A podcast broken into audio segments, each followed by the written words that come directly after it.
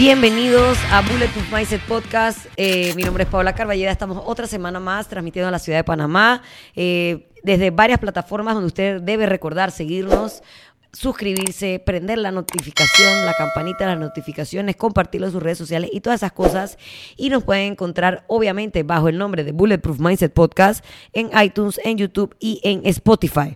Estamos otra semana más acá eh, para, como siempre, eh, primero darles un resumen eh, breve, porque este es mi espacio, donde yo soy la reina y siempre empiezo contándole cosas que me han pasado en la semana. Realmente no ha sido una semana muy acontecida, gracias al Señor. Eh, simplemente hoy como que puse un comentario en mi Instagram que decía eh, que no había sido un buen día para mi fitness porque realmente ayer comí bastante. Pero no comí bastante tipo, ah, estoy drenando mis emociones, cosa que he hecho en el pasado, sino que comí bastante porque simplemente el día se planteó de esa manera y yo me dejé llevar. Y alguien me puso como que, bueno, man, ¿qué haces cuando tienes un día como esos donde te descarrilas? Y yo le dije que la verdad sigo de vuelta como a mi plan. O sea, no hago ningún cambio drástico al día siguiente. Eh, lo, lo digamos, lo, lo, que yo tengo a mi favor es que ya yo tengo un plan, yo sé a qué debo regresar. Simplemente vuelvo a cuidar mis porciones, a tomar mucha agua durante el día, a no saltarme ninguna comida, etcétera, etcétera. Y para mí es fácil porque tengo esa ayuda nutricional. Si es alguien que come así como al me ciento por ciento, no va a saber y probablemente caiga en estos errores como me voy a matar de hambre al día siguiente, voy a comer solo lechuguita, voy a tomar agua con limón, eh, voy a hacer... Entonces, es una oportunidad para recordarle a la gente que es bueno tener un game plan, un game, un game plan para todo en la vida, o sea, para nadie se va a, jugar o a una competencia hacia el garete, entonces que tu alimentación tenga un game plan te ayuda a eh, bajar la ansiedad después también de un día como de desboque, porque simplemente te apegas a lo que dice ahí y usted le da. Entonces, eh, también la gente le tiene como miedo eh, al tema de la nutricionista por la falsa creencia esa de que vas a estar muriéndote de hambre. Y mi propia experiencia me indica que no es así y que realmente es bueno tener una guía, que habrá momentos donde tú estás más o menos apegado a eso, pero por lo menos lo tienes y sabes a qué regresar después de un viaje o después de un fin de semana de descontrol o después de simplemente un día de disfrute que querías y eh, quieres de nuevo volver a la, a la normalidad. Eso es lo que me pasa a mí usualmente después de un día donde como más de la cuenta, satisfago todo lo que sea que estaba aconteciéndome en mi mente y en mi cuerpo ese día que me decidí desbocar y ya luego simplemente me da ganas de regresar al usual, porque no quiero tener la panza como un globo, porque no quiero ir al baño focop, quiero estar bien. Entonces, lo que yo le recomendaría a esa persona que me escribió por Instagram es simplemente apégate a tu plan de juego. Eh, no hagas nada loco, no te castigues, porque también mentalmente como que otorgarle un peso psicológico a comer de más o comer mal y ese tema de la culpa, en vez de estar creando, construyendo un buen hábito, simplemente le estás poniendo, como ya dije, esa carga emocional que no debería estar asociada con la comida. Comer es algo fisiológico, que obviamente tenemos una industria que ha creado alrededor de esa actividad fisiológica todo un mundo de experiencias emocionales, visuales, auditivas, de todo. Es real, o sea, eso está ahí, pero no se nos puede olvidar que al final comemos para no morirnos, no más allá de eso. Entonces, está pretty disfrutar. No hay nada mejor que comer y bailar cuando estás comiendo pero ya después de eso meterle esos mal feeling, ese, ese guilt, es lo que nos trastorna eh, esa actividad que debía ser algo fisiológico en algo que luego no, como ya dije, no construye buenos hábitos. Lo que sí construye este podcast semana a semana son ustedes. Son ustedes eh, por muchas razones. Uno, porque comparten los episodios y me hacen muy feliz. Dos, porque me hacen preguntas o me dicen cosas que me inspiran para crearles el contenido. Y tres, sin ustedes no tuviera patrocinadores que quisieran estar semana a semana acá al pie del cañón, como son el Hotel Milán, un hotel ubicado en el corazón del cangrejo.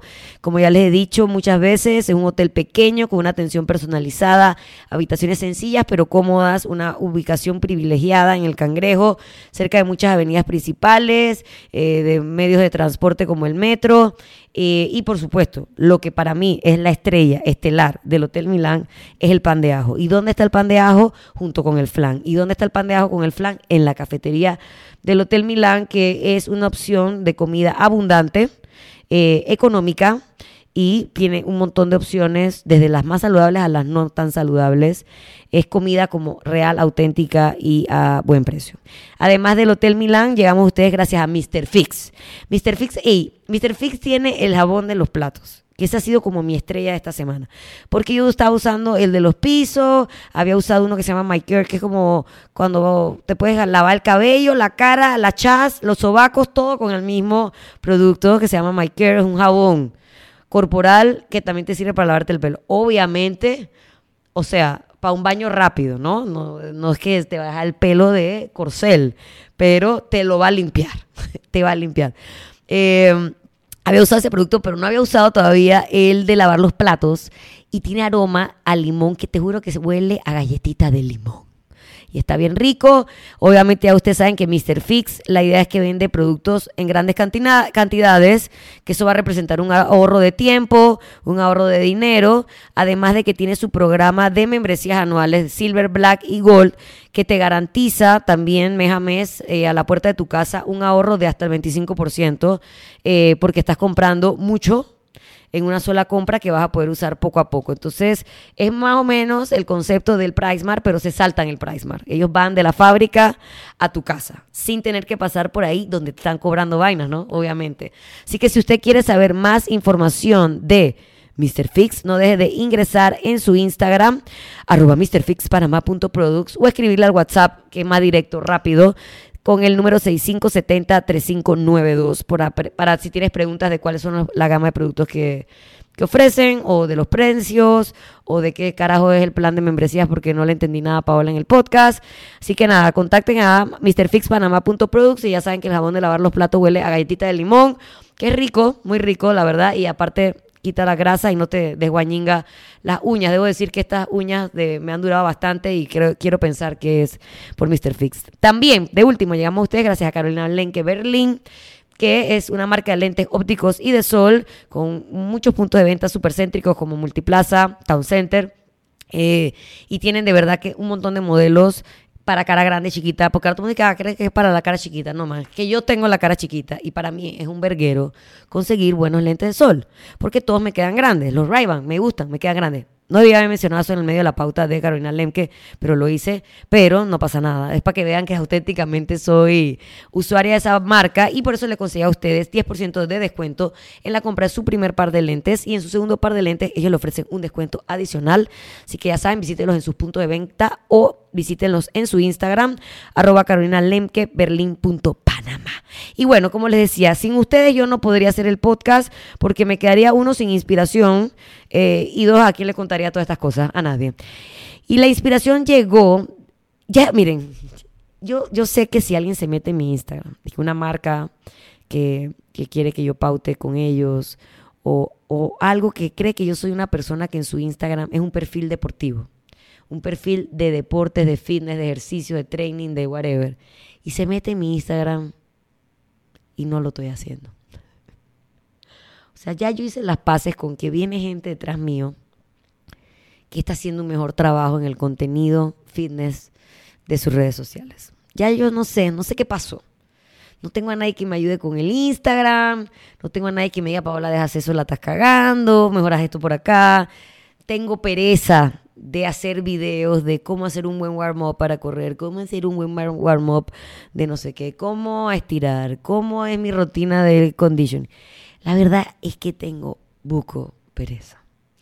Y cada vez más mi Instagram simplemente parece un diario visual de mi Porque yo solo subo historias de mi perro, de mi gato, un meme por aquí, otro meme por allá, y cada vez creo menos contenido deportivo.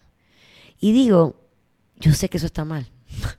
pudiera estar monetizando, pudiera ya tal vez tener ganchito azul, pudiera tener sin duda alguna más seguidores. Pero si alguien cae por algún motivo en mi perfil, porque me vio fit, y piensa que yo seré ese perfil lleno de datos y rutinas deportivas, te voy a decepcionar. Está foco porque debería estar haciendo eso. Pero no sé, ya yo hice las paces con que hay gente más joven que lo va a hacer mejor que yo. Gente más joven con más ganas, con más skills tecnológicos, con más tiempo, con más ganas, vuelvo y repito, donde ven en el fitness como un rubro para generar dinero y yo no soy esa persona ya. Yo tuve mi momento en la televisión donde no había competencia casi y yo tuve ese momento para brillar allí y se me quitó. Ya no brillo, ni en la oscuridad, ni de día, nada. No soy un ser de luz que brilla, soy una man que usa su Instagram para compartir su día a día, donde de vez en cuando les recuerdo que hago buco ejercicio, que tengo buco información en mi cabeza de ese rubro, pero es muy de vez en cuando. Ya yo decidí que todo mi expertise lo iba a verter, o vertir, vertir, verter derramar sobre mis alumnos que me pagan y van de lunes a sábado al box. Ahí es donde yo soy esa figura fitness que tanto eh, creen que voy a hacer en el Instagram y cada vez soy menos. ¿Por qué estoy haciendo esta explicación? Porque hace poco puse una vaina de eh, ser mamá. Eh, mi familia está compuesta por mi papá, mi mamá, mi hermana mayor y yo.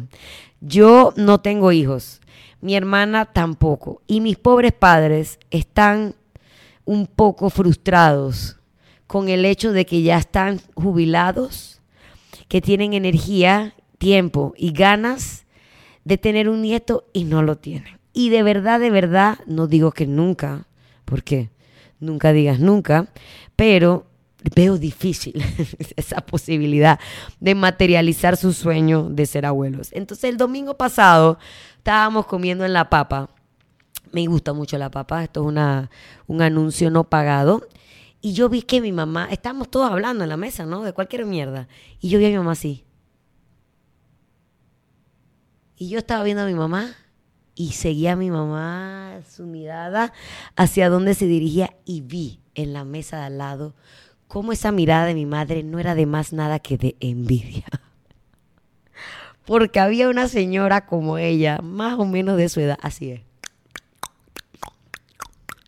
Y aquí en esta mesa solo se hablaba de gatos y de Groot y de cómo le había hecho unos exámenes de sangre a mi perrito y un ultrasonido para saber si estaba todo en orden. Y de nietos, mira, nine. Y así como yo se lo estoy contando a ustedes, tan jovial, es la manera en que yo vivo el hecho de no ser mamá. Esto es una decisión consciente, eh, tomada hace muchos años. Yo culpo a mi carrera, yo estudié psicología y yo te puedo decir que no importa lo que hagas, la vas a cagar. Ese fue, esa fue mi conclusión después de de cinco años de universidad, eh, Paola, ¿cómo ser un buen padre? No hay manera. O sea, si le das mucho la caga, si le das poco la caga, si lo regañas mucho la caga, si no lo regañas también. O sea, no había manera de, de la ideal, de lo ideal. Eh, y yo dije, verga, qué horrible ser padre. Y no sé, pues no sé por qué, tal vez tengo que ir a terapia, a hablar más de por qué simplemente ese chip no me lo metieron en el fundillo a mí, pues no sé, vine sin esa vaina. Eh, yo estuve casada en algún momento eh, y normalmente ese es el primer paso, no es necesario, pero después de eso lo que viene es aquello. Y cuando estuve en ese momento, yo conscientemente con quien era esa mi pareja en el momento, ninguno de los dos quería y estábamos felices. O sea que esto es una vaina que no fue que, a mí me dejó el tren, no fue que, ay, la vida pasó y yo no me di cuenta y se me fueron mis años fértiles, no. Eh, fue algo que yo nunca me planteé eh, como parte de mi vida y que a medida que van pasando los años, pasando los años, en vez de sentirme más, eh, como más, eh, ¿cómo se dice? Más presionada, era como que menos lo veía pasando. Entonces, este podcast va a ser bien raro, en verdad, porque no va a tener nada que ver con, va a tener que ver con mindset, pero de un tema que tal vez nadie pensó que yo iba a tocar en algún momento en el podcast, en el podcast y es el tema de la maternidad. Y vuelvo a por qué uso mi Instagram como una, como un diario visual. Yo puse como que en un momento de mi vida, mi mayor miedo, cuando estaba adolescente, no quería que me preñaran, cuando estaba en la universidad estaba culiando por ahí eh, sin pareja, no quería que me, eh, que me preñaran porque mis papás me iban a matar. Entonces era este miedo y esta gastadera de plata en anticonceptivos varios y muchos sustos y muchas pruebas de embarazo donde no mea, eh, no muchas, pero algunas, pensando en que le iba a cagar y que mis papás se iban a decepcionar de mí por, por, eh, ser madre antes de tiempo. O, y sin que yo quisiera hacerlo, pues. Y ahora es como que, ok, decepcioné a mis papás porque no los fui, no, no lo hice, porque nunca pasó. Entonces, hey, esa vaina fue, te juro, que de todos los 358 millones de stories que yo subo a la semana, ese fue la story que más feedback yo recibí, obviamente, de muchas mujeres. Estaban las mujeres que no entendían muy bien el asunto y me decían, pero Paola, tranquila, tú puedes ser feliz. Y yo lo sé. Por eso mismo no quiero serlo, porque yo sé que puedo ser feliz sin eso. Y luego estaba la otra cara de las personas que me reaccionaban a esa historia, que eran otras personas como yo, eh, que también sentían esa presión de, verga, ahora no lo hice y es como que la cagué. Y tenemos que entender que, eh, que lo que pasa es que la maternidad viene asociado con un emblema de maternidad. O sea, la, digo, es como el emblema absoluto de la maternidad. Se suele asociar la, mater, eh, la maternidad con ser generoso, eh, con estar en, en, el pro de los demás. Y lo opuesto es como, o sea, cuando tú no tienes ese deseo, o tu deseo es nulo, o no estás segura, eso se asocia con ser egoísta y al final, aunque el egoísmo no está mal, siempre va a tener una connotación que el egoísmo está relacionado con algo malo.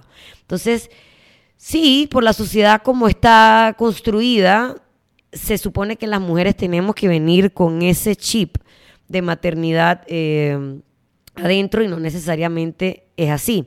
Entonces, eh, a esa, una muchacha me dijo como que, man, sí, y lo que me cuesta a mí es que tampoco tengo como muchos modelos a seguir de mujeres que hayan elegido el camino de la no maternidad y ser y, estar feliz. O sea, que no existen muchas, muchos modelos. Yo pienso que sí, eh, y más ahora que tenemos redes sociales como que de dónde copiar esos modelos y que nuestros modelos no solamente son nuestra mamá, nuestra tía, nuestra abuela, nuestra vecina.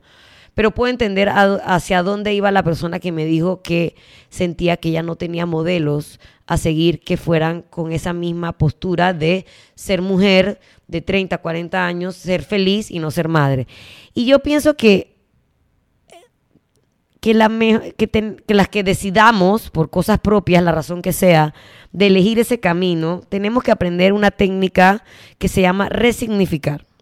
Y esta técnica se puede utilizar para muchas cosas, eh, con opiniones sobre tu cuerpo, eh, con elecciones laborales, con elecciones sobre tu maternidad. Y no es más nada que se refiere a que a ti te quede claro que lo que dice la persona no es la verdad absoluta, es simplemente su opinión. Y esa persona tiene todo el derecho de emitir su opinión. Lo que te toca a ti es eh, entender que ese no es el significado real de lo que está diciendo. O sea, eso no es una verdad absoluta. Te toca a ti responder algo diplomático como, o quedarte callado y simplemente eh, entender que, que tus emociones no se pueden ver alteradas por lo que esa persona te está dando como su opinión. Porque si la tomamos en serio, no sería resignificar, sería tomarte en serio algo que alguien que es simplemente una opinión y va a afectarte a ti de manera emocional. Si ya tú decidiste que no quieres ser mamá y eres libre de elegirlo, eh, tienes que la, mejor forma o lo que yo tengo que decir o lo que yo he hecho, aprendido como mi propia experiencia, interpretar que esos resultados, esos comentarios son el resultado de las expectativas y géneros, de, perdón, son el resultado de las expectativas y normas de género de esa persona, de la historia de esa persona que te lo está diciendo. Esa es la expectativa de mi mamá, porque ella creció así. Yo no puedo echarle en cara que ella esté viendo con envidia a la otra señora. Simplemente yo tengo que resignificar esa situación y darme cuenta que eso es la realidad de ella, de mi mamá. Y que aunque yo sienta que la estoy decepcionando, que puede ser que sí, para mí eso no me debería significar nada si al final yo estoy feliz con la decisión que yo conscientemente tomé y que sé que no está afectando de mala manera a nadie. Entonces tenemos que aprender a resignificar y entender que lo que está como en teoría escrito sobre ser mujer son simplemente creencias y normas que han venido con el tiempo y que efectivamente somos nosotras mismas las que nos toca reescribir esas historias. Entonces, yo entiendo que decir esto es más fácil que hacerlo. Es como que, ay, sí, Paola, qué fácil es no cabrearme, pues. Que mi mamá te viene ahí con cara de baba, como si fuera un fucking helado, el bebé, como si fuera, no sé, man, un fucking Brad Pitt, el bebé. Así estaba mi mamá viendo ese bebé. Es bien fácil yo decirte que, ay, man, chilea, o sea, resignifica, o sea, entiende que esa es la creencia de tu madre, pero que esa no es la realidad. Pero sí, man, nos toca. Y si tú auténticamente elegiste ese proyecto de vida sin hijos, esa felicidad va a venir, aunque tu mamá esté viendo al bebé como un helado.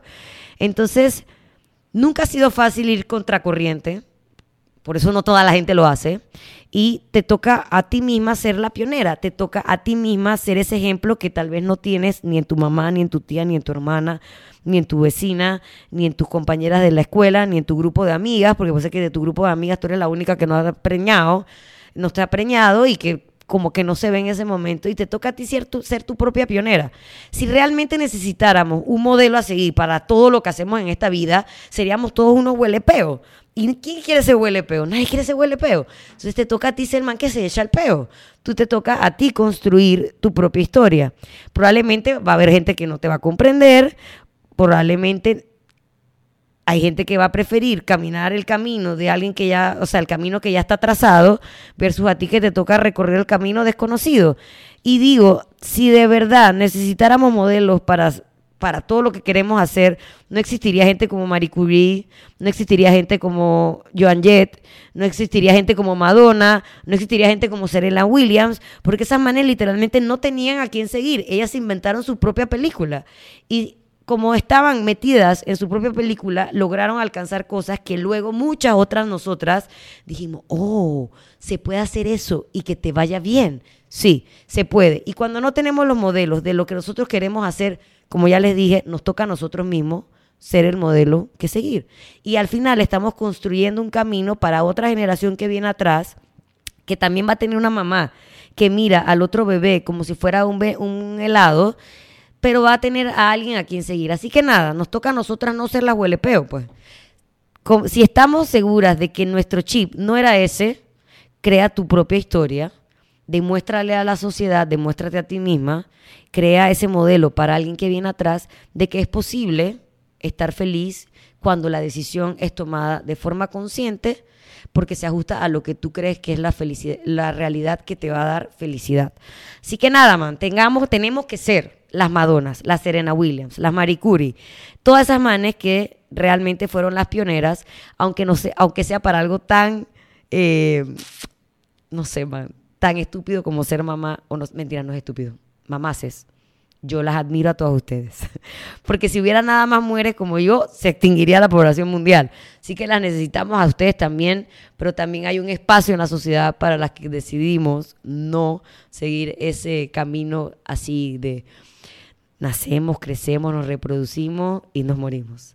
Así que nada, no seamos huelepeos, pues, si eso es lo que tú quieres. Seamos esas pioneras que tal vez no tenemos como modelos alrededor, pero que podemos probar que haciendo las cosas diferentes también se puede hacer felices. Así que nada, nos vamos con este Bulletproof Mindset podcast bien rarito sobre la maternidad eh, no impuesta que queremos algunas asumir. Eh, gracias a Mr. Fix, a Carolina Lemke y al Hotel Milán por seguir semana a semana. Sin importar de qué chucha voy a hablar yo. Eh, si te gusta este episodio, estoy segura que los hombres están así de. ¿Y yo qué hago con esta información? Hey, gracias, gracias por permitirme esta ventana. Estoy segura que en verdad para alguien sí era un, contenido que necesitaban escuchar.